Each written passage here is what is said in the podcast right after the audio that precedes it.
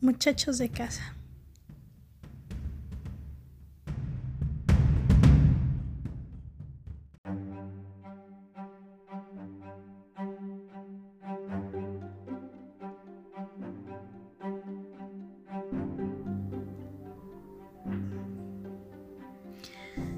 Ay, ayer el señor Clifford pasó frente a la casa tan guapo con su andar elegante de siempre. Ya no quedan buenos muchachos en estos días. La está llena de pelafustanes, sin oficio ni beneficio. En cambio, el señor Clifford, ay, ese sí es todo un caballero. Rose asomó por la ventana, como todos los días, sin miramientos, sin pudores. Le he dicho muchísimas veces que no haga eso. Una señorita de su edad debe darse a respetar. Parece una solterona desesperada. Cualquiera que la vea diría lo mismo. Bernardo no es así. Claro, tu hermano pequeño ya es todo un hombre.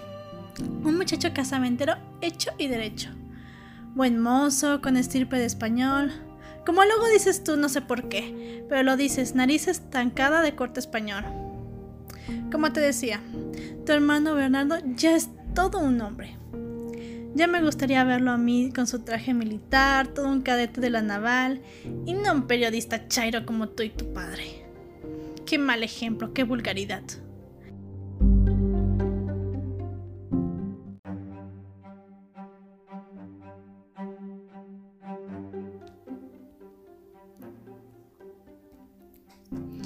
Solo espero, y te he dicho, no fumes tanto. Que no está bien que seas un chacuaco vicioso. Tu padre con el alcohol y las mujeres, por eso lo eché de la casa, por borracho y putero. Espero que no sigas sus pasos. Esa ciudad donde vives no hace otra cosa que corromper a los hombres. Y no quiero ni imaginar las tonterías que andarás haciendo por allá, a las espaldas de tu madre. Actuando como lo que siempre fuiste, una oveja descarriada, un alma que perdió a Dios.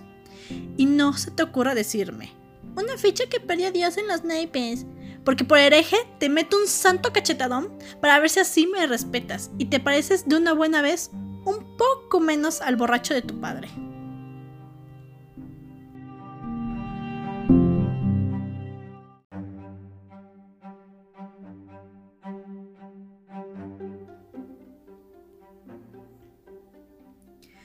Nada que ver con tus hermanos. Tu hermana Rose, toda una señorita de casa no como tú que no vienes ni a ver a tu madre. Y vaya uno a saber en qué tantos líos no andarás metido. No quiero ni pensarlo. Que Dios se apiade de tu alma. Rose toma su baño y con gran paciencia y clase selecciona su mejor vestido. Se perfuma como una de esas actrices de los años 40 y sale al jardín o al parque. Le gusta mucho el Parque Juárez.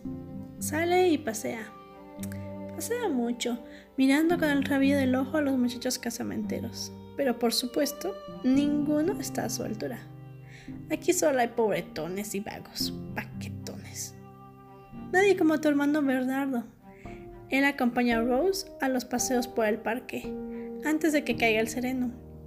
Luego todos pasamos por el pan de la Dawson, una de las pocas familias dignas y de bien que quedan en esta olvidada ciudad.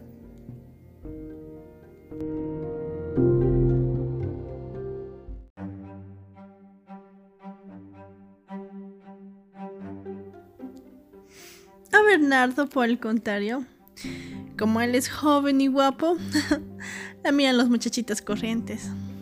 También es inalcanzable para ellas. Él aún más, un futuro cadete del colegio militar. Ay, esta ciudad le queda chica a tus hermanos. Ya no es como antes, nada que ver. Está llena de gentuza. En fin, yo estoy muy orgullosa de tus hermanos, de los buenos muchachos que son. Salieron a mí y a mi familia, y no al tarado de tu padre.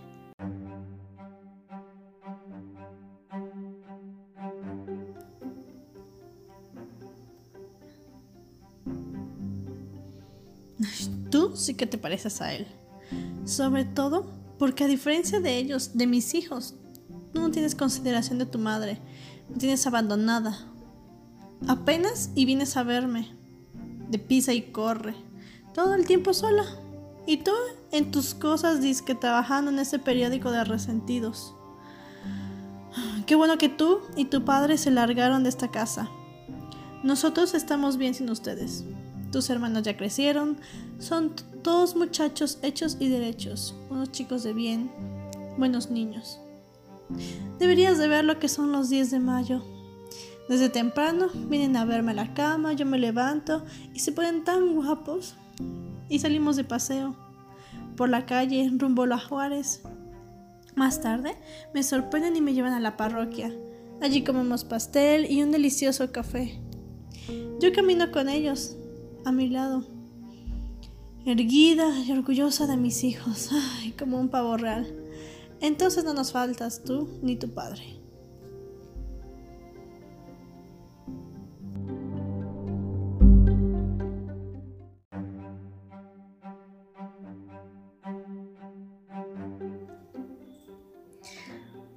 Ay, no, tus hermanos no están enojados contigo.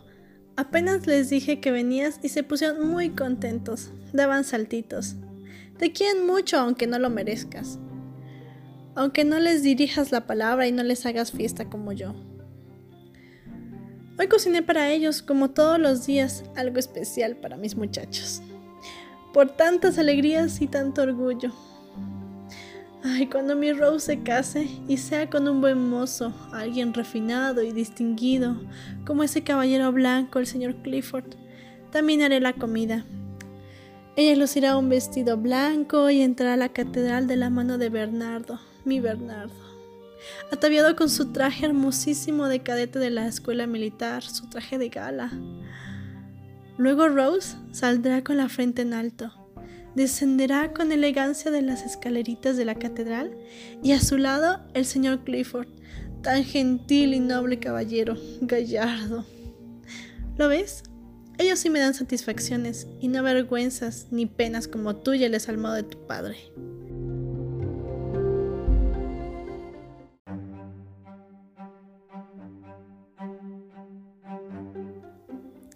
Ahora toman el sereno, Bernardo lee el diario, me imagino.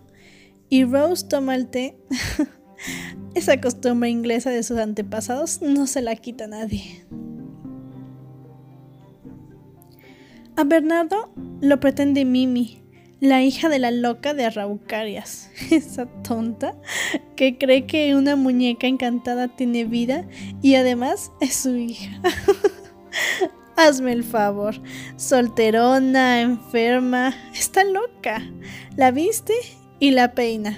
Y la saca a la calle a tomar el sereno.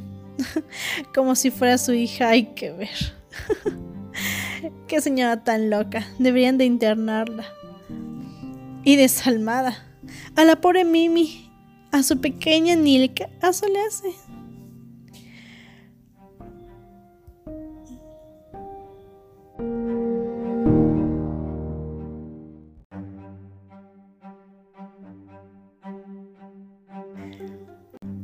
Aunque son de buena familia.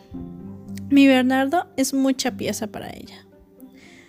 Vamos, anda, acompáñame. Vamos al patio para comer en la estancia con los muchachos. Hace un poco de fresco. En un rato más les llevaré a cada uno su suéter. Yo misma los tejí ahora en Navidad, con un estambre muy bueno que trajeron a la canastilla de bebé. Y como no, si son mis bebés.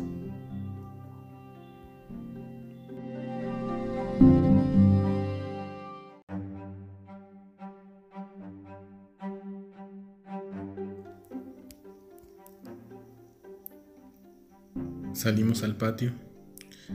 Yo me sentía triste, desanimado, sin alma. Los perros jadeantes, echados en el jardín, me miraban sin ánimo.